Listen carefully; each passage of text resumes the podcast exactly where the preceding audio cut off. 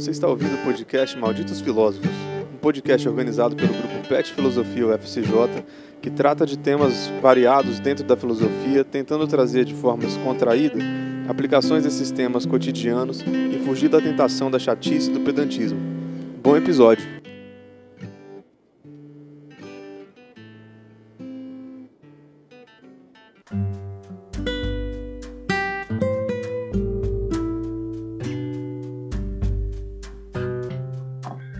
Nossos canais de contato, para lembrar vocês, são o e-mail petfilosofia.ufsj.edu.br e o Instagram, arroba petfilosofiaufsj. Não deixem de conhecer também os outros projetos do Pet Filosofia, apresentando filósofos peripatéticos, cinefilosofia e Sociedade dos Filósofos Vivos, que estão nas nossas redes, e o Boletim Cogitans no Facebook. Recebam nossas boas-vindas ao podcast Malditos Filósofos. Esse é mais um episódio é, desse podcast que, incrivelmente, eu soube que, que está sendo ouvido. Tem, teve gente que ouviu e a gente aproveita esse início para agradecer todo mundo que ouviu.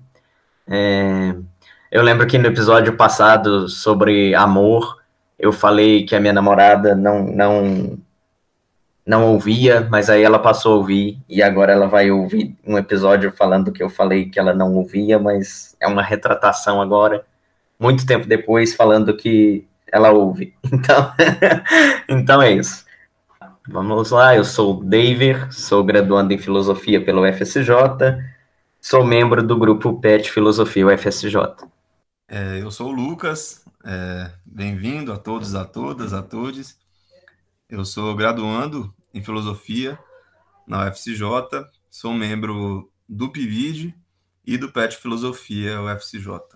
Boa noite, gente. Boa noite a todos, todas e todes. Eu faço parte do PET Filosofia também. Essa é a minha primeira vez que eu tô aqui no podcast Malditos Filósofos. Estou amando. E é isso, assim, muita expectativa. E eu faço parte do movimento à fronte. Você não falou seu nome, amigo. Nossa, eu chamo Daniel. Não corta isso, eu gostei. Hein? Coloque, vai colocar assim, vai deixar assim. Meu nome é Daniel, é isso. Nossa, gente, meu Deus. É, boa noite, Lucas, David, Daniel. Em primeiro lugar, é, quero agradecer aí ao Lodumari e ao, ao Dodua e ao meu Orixá Ogum, né, por me possibilitar mais um dia de vida, né? Sou Valteci, é, sou é, professor efetivo da área de literatura e, e, português, linguagens da Fundação Instituto de Educação de Barueri, São Paulo. É, sou graduado em letras e mestre em literatura e crítica literária pela PUC São Paulo. Fui secretário estadual de combate ao racismo do PT né? Também fui dirigente sindical, fui da direção do Sindicato dos Bancários de São Paulo, da Confederação Nacional dos Bancários, da CUT, Central Única dos Trabalhadores, né? fui secretário-geral do PSOL, aqui de Barueri, né? e sou militante da resistência do PSOL. Né? Sou, é, desde muito jovem, aí, militante do movimento negro, é, LGBTQIA+, é, e candomblessista. Então, é, agradeço é, ao irmão é, camarada Lucas, né, David, é, ao, e ao Daniel também, e, de, e demais organizadores aí do podcast Malditos Filósofos, né, que são estudantes aí da Universidade Federal de São João del Rei, é, pelo convite, né?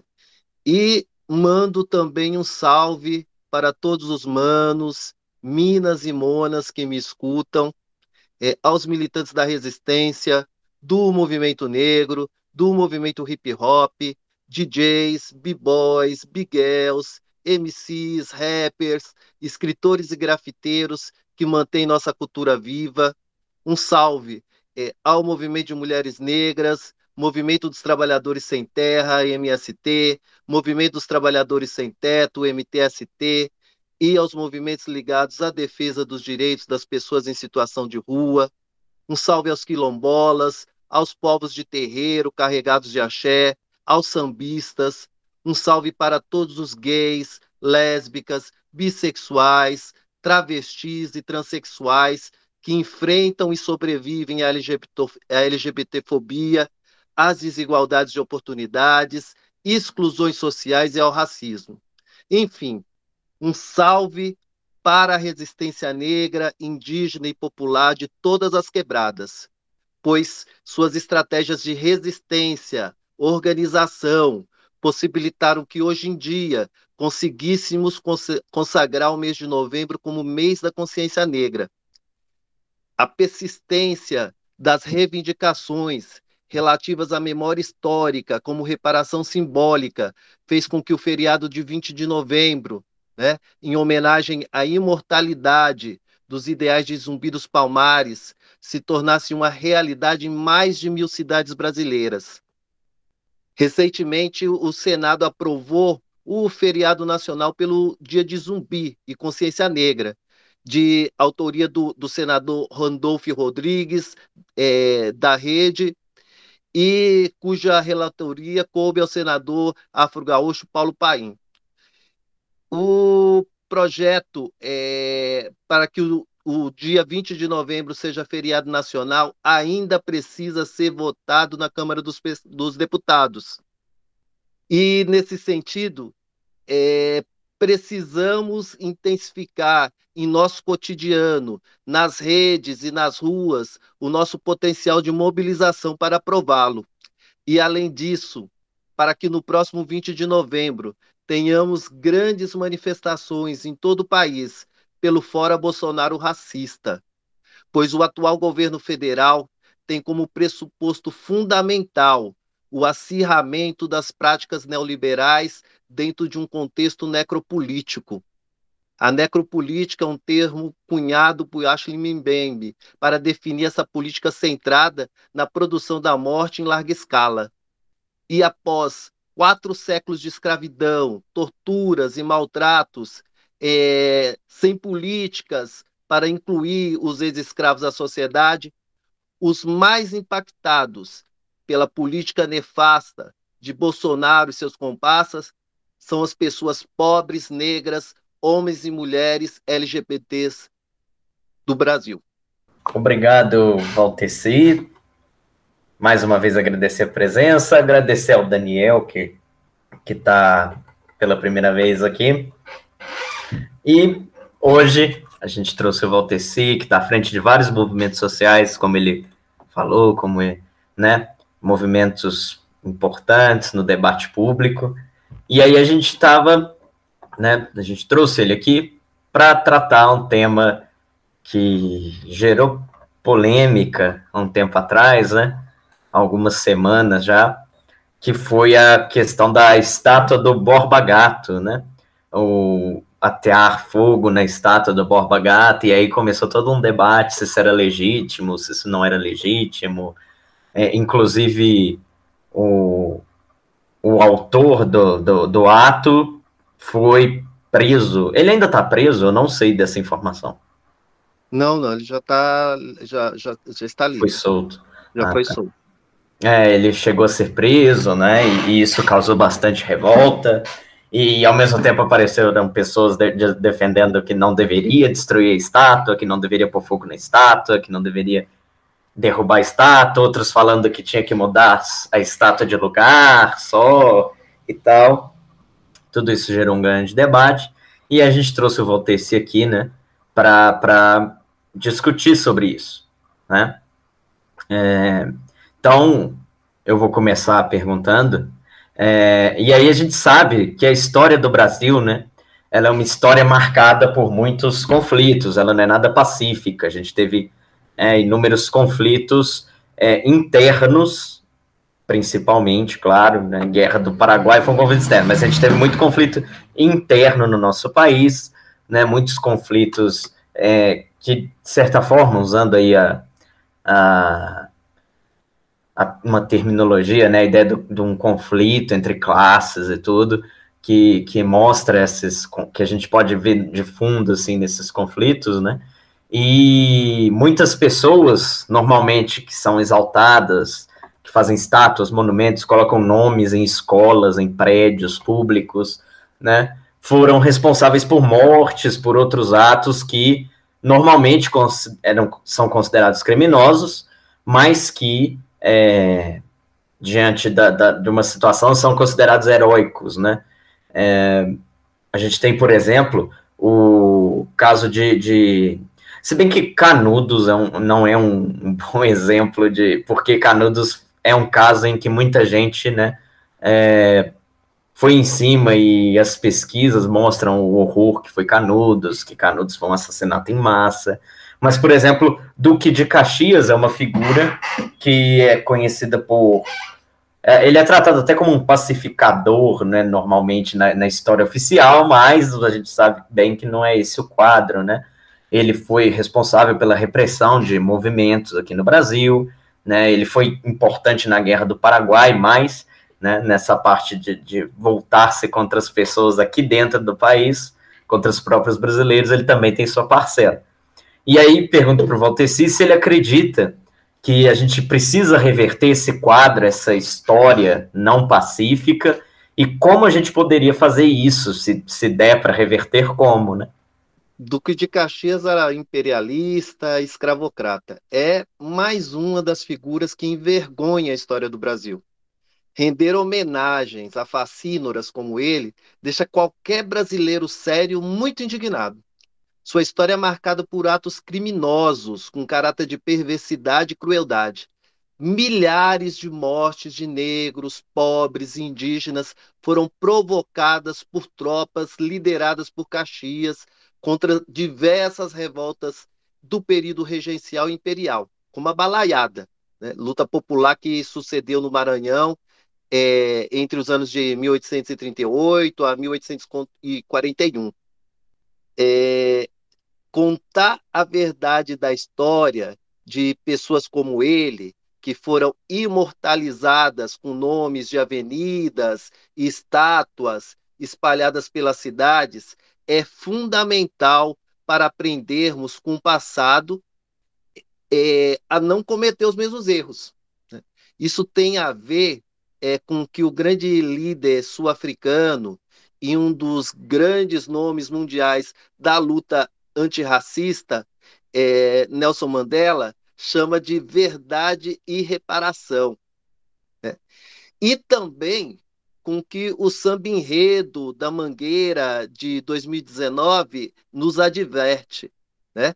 Ou seja, a necessidade de resgatarmos os heróis que a história não conta.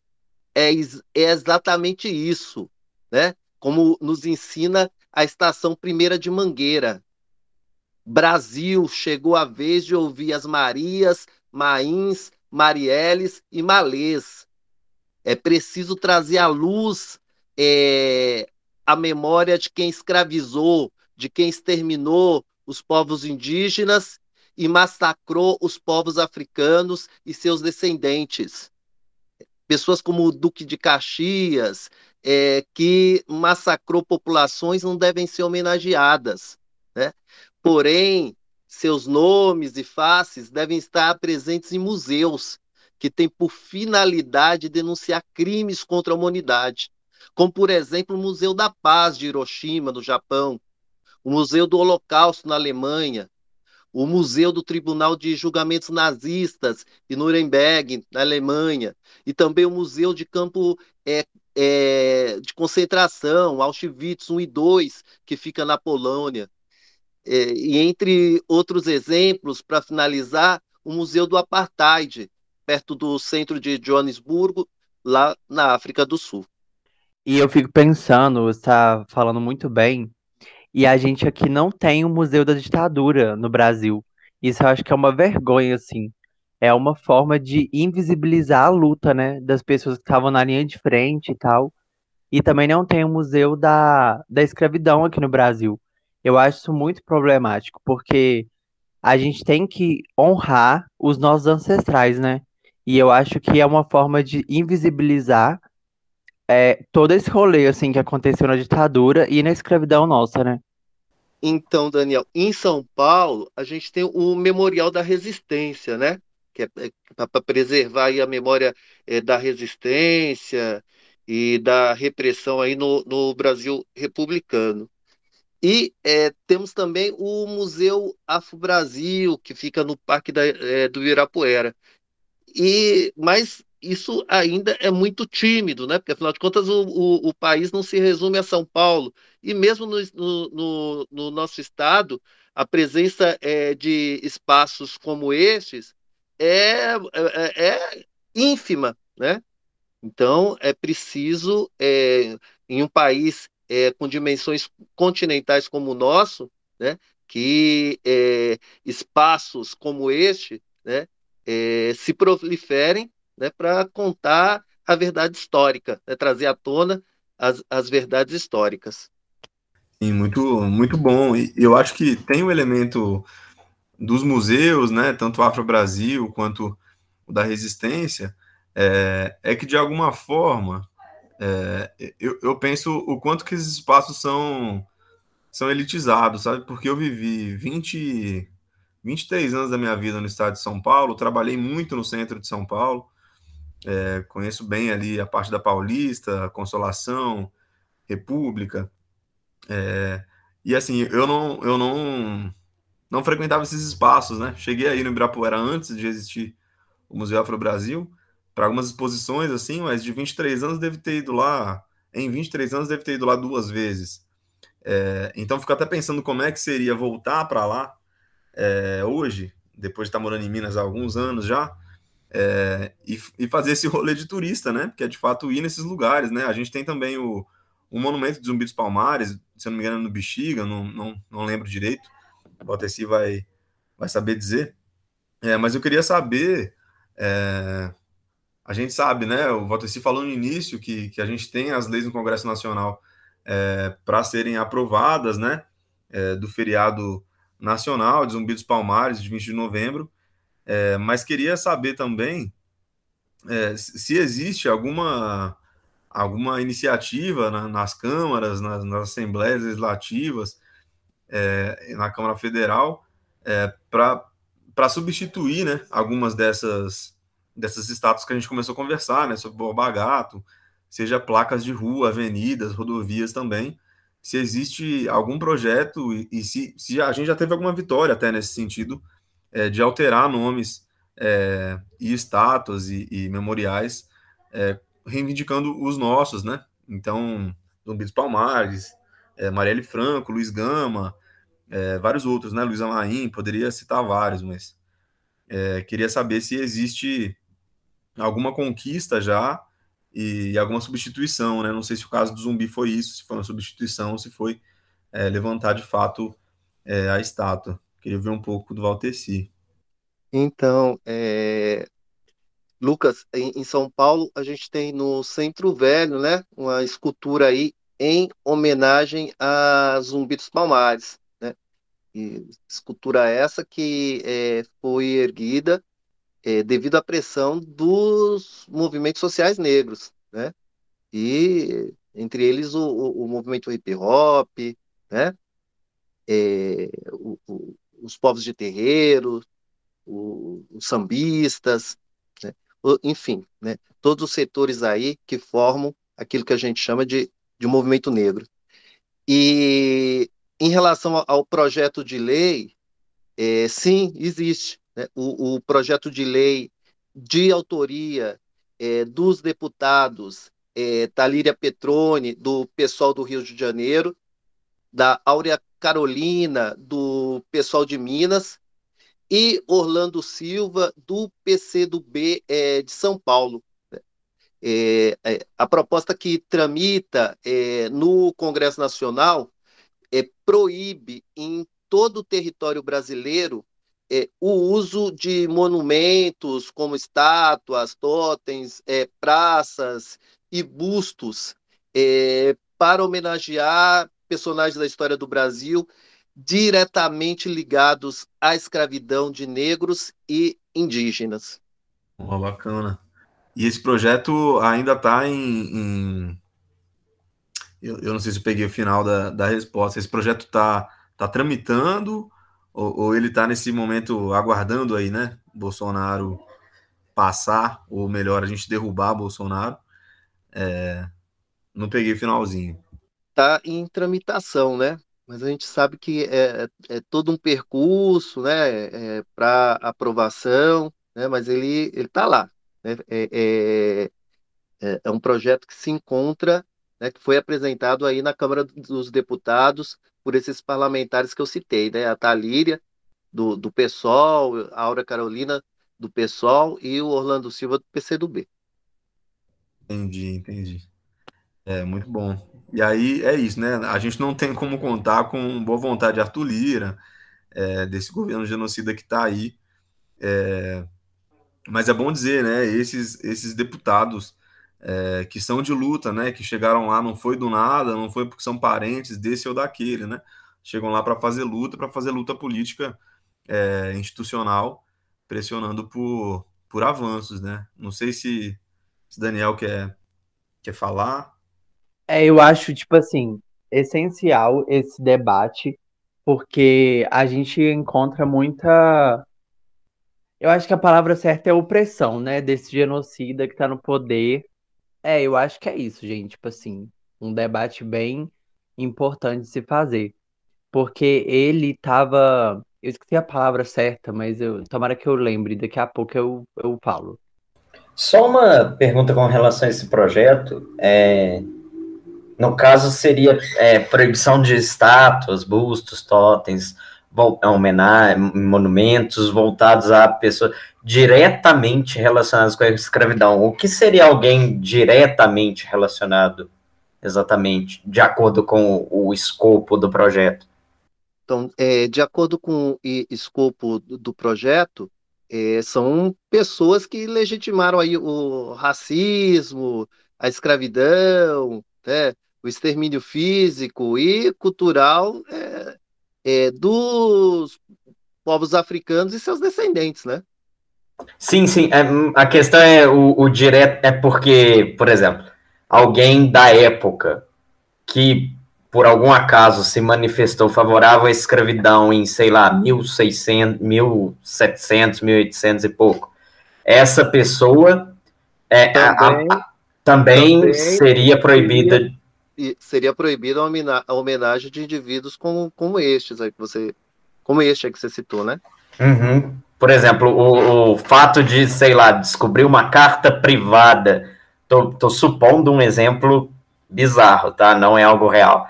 Mas hum. supondo que uma carta privada de é, algum autor, sei lá, José de Alencar, é, foi descoberta uma carta privada em que ele se manifestava favorável à escravidão, isso já seria o suficiente para considerar um monumento dele impraticável, no caso?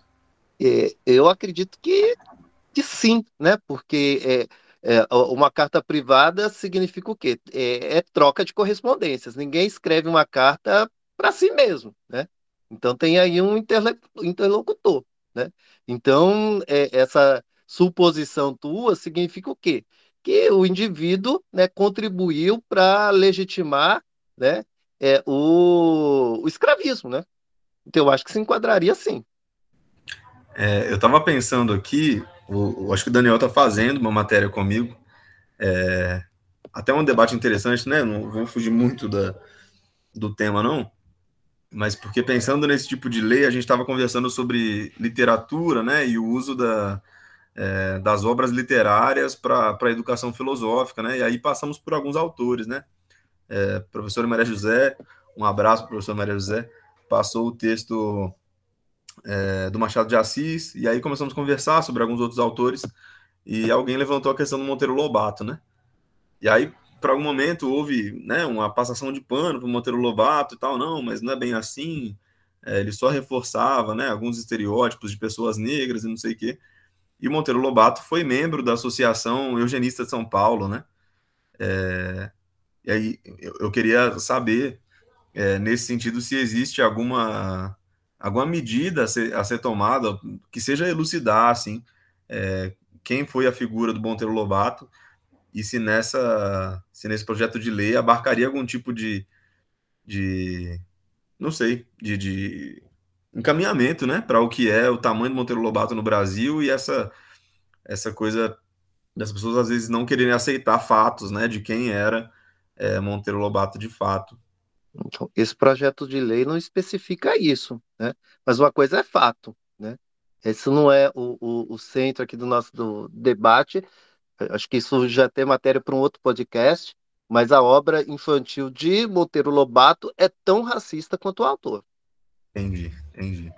Não só falei no sentido de que às vezes as pessoas não conhecem de fato a biografia do Monteiro Lobato e, e acabam passando o pano com aquele. A gente pode conversar mais para frente, né?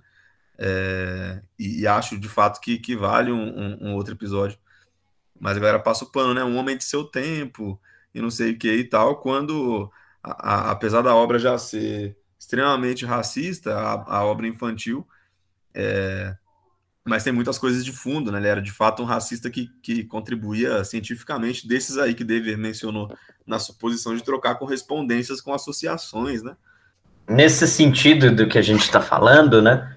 É, a preservação desses monumentos de personagens históricos controversos, no caso específico do, do Borba Gato, mas a gente poderia citar de novo Duque de Caxias ou outros né, personagens desse tipo né? Se preservar esses monumentos em espaços públicos é errado.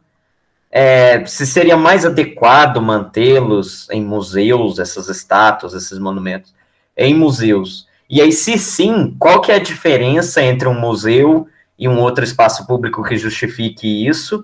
E se não, o que, que a gente faz com esses monumentos? Destrói, joga fora, faz o quê?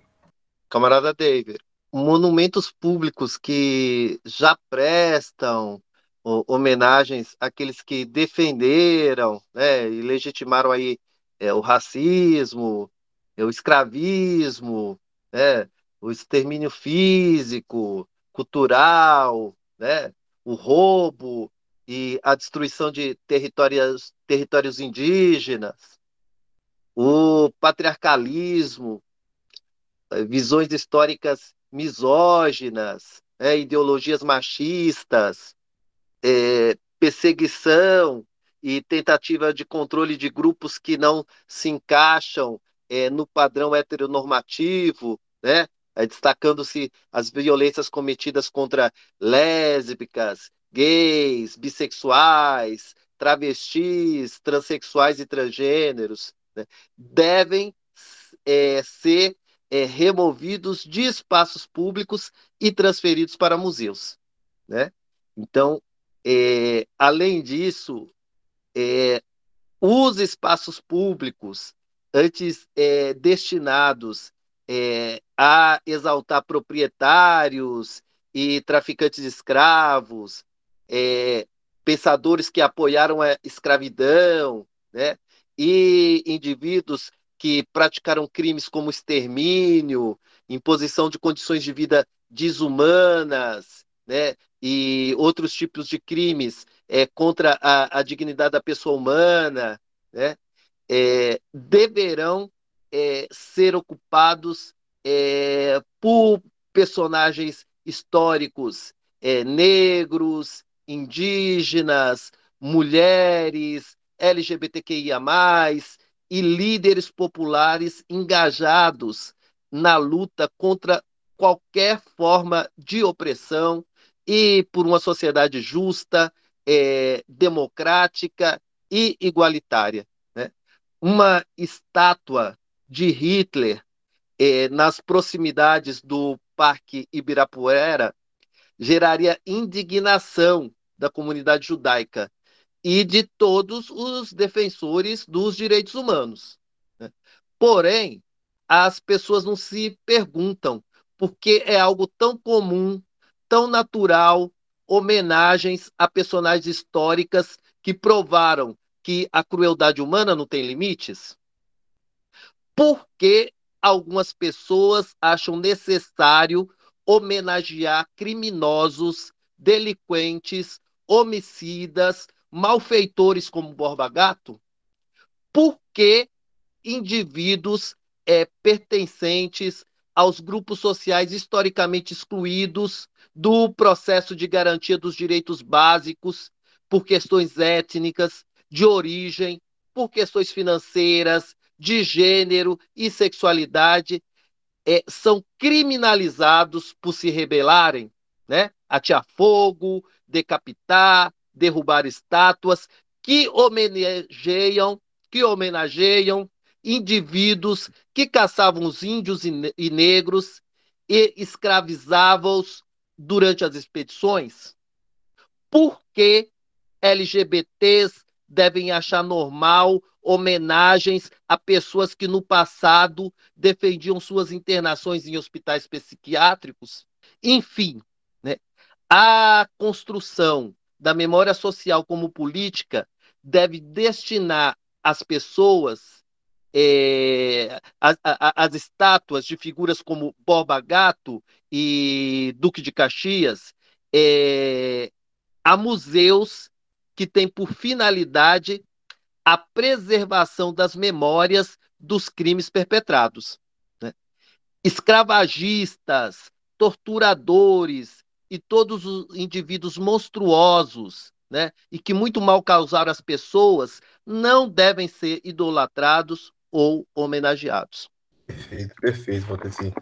É, ainda nessa, nessa linha, a gente aqui, todos estudantes de filosofia, né? E o nosso curso ele é eurocêntrico, etnocêntrico, né? A gente pode citar aí vários autores, né? Que são é, autores clássicos da filosofia, assim, né? É, não dá para se esquivar deles, como um Kant, como um Hegel. É, e aí teve um, um, um acontecimento, né, lá na, é, em 2020, quando, quando do assassinato do George Floyd, né, é, o, esse movimento tirou, o movimento, né, que foi global, né, é, tirou o nome do David Hume, né, o filósofo escocês, é, de um dos edifícios da Universidade de Edimburgo, né, é, e aí, assim, a, a, a justificativa é, para tirar o nome do David Hume foi ter encontrado alguns textos, né, é, troca de cartas, é, com conteúdo racista, né, e, e aí fica a questão, assim, né, porque muitos desses autores é, que eu citei, né, não só o Hume, mas o, o próprio Kant, o Hegel e, e vários outros, é, eles tinham é, diversas declarações e textos né, abertamente racistas, eugenistas, é, e existe uma, no, no, no, linguajar comum, uma passação de pano né, para essas pessoas. É, e aí queria saber, é, nesse contexto, até que ponto que, que a gente deve, e eu procuro fazer isso sempre nos espaços que, que componho, tanto no PET quanto no PIBID, é, no PIBID tenho tentado fazer um trabalho aí é, do papel da, da, filosofia na aplicação da Lei 11.645, né? É, e reivindicando né, a filosofia africana, as, as, tantas tendências né, da filosofia africana e tal, até a gente chegar aqui, queria saber até que ponto a gente consegue, primeiro, né, retirar esse, esse título né, de, de, de clássico, de, de né, não, não dá para passar não dá para não considerar tal, tal autor e tal.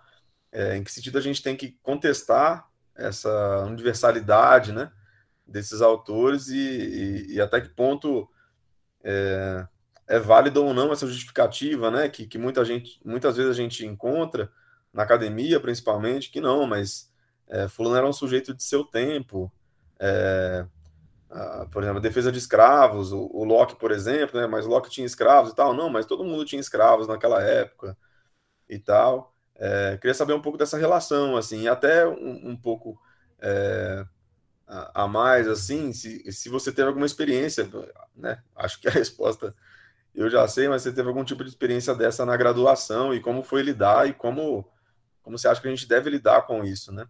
Essa pergunta você fez para para mim, para Daniel, como é não?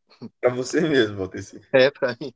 Então, a, é, a lei aí, é, 11.645, como você falou, né, é, Lucas, ela é, é, tornou obrigatória aí o estudo da história e, e cultura indígena é, e afro-brasileira nos estabelecimentos de ensino fundamental e, e médio, né? É, porém, essa lei não prevê a sua obrigatoriedade é, nos estabelecimentos de ensino superior, né, é, para os cursos é, de formação de professores, ou seja, as licenciaturas, né? Ou seja, é uma contradição, né? Porque, afinal de contas, é, você tem que ter é, mão de obra é, é preparada, no caso, mão de obra docente, né? E material didático adequado, né? Para que a, a implementação da lei é, não fique só na teoria, né? E, e vire prática, né? E, e, e prática é, satisfatória, né? Então, acho que é isso. Acho que eu acabei fazendo um bloco, me empolguei aqui, Valteci.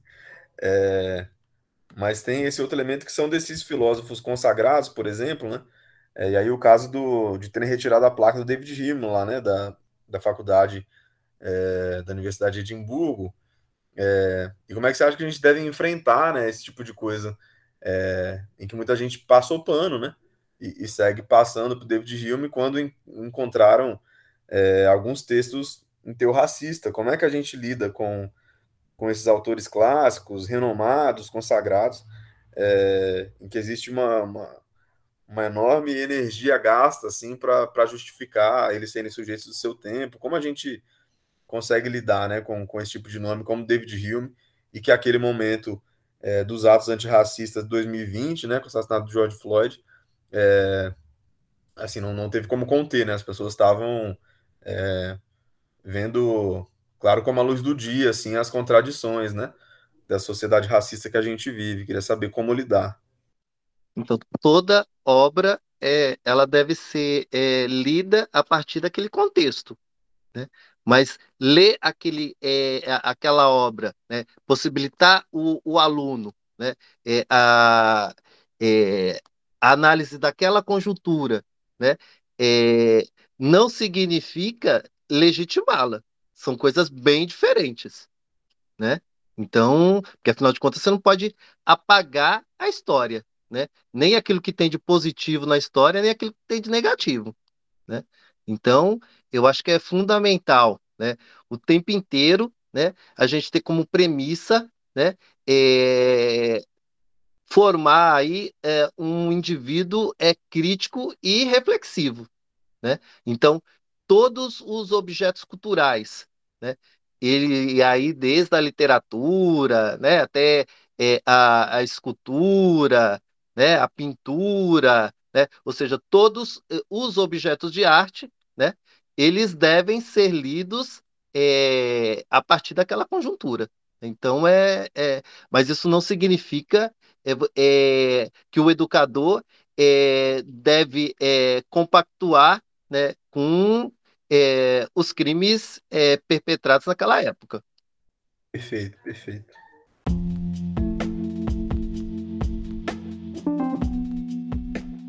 Fala galera, tudo bem? Aqui é o Pedro. Como este episódio ficou muito longo, nós decidimos dividi-lo em duas partes, sendo que a primeira acaba de chegar ao fim. Mas calma, não se desesperem, a continuação já vai estar disponível na próxima semana. Até lá, se cuidem, fui!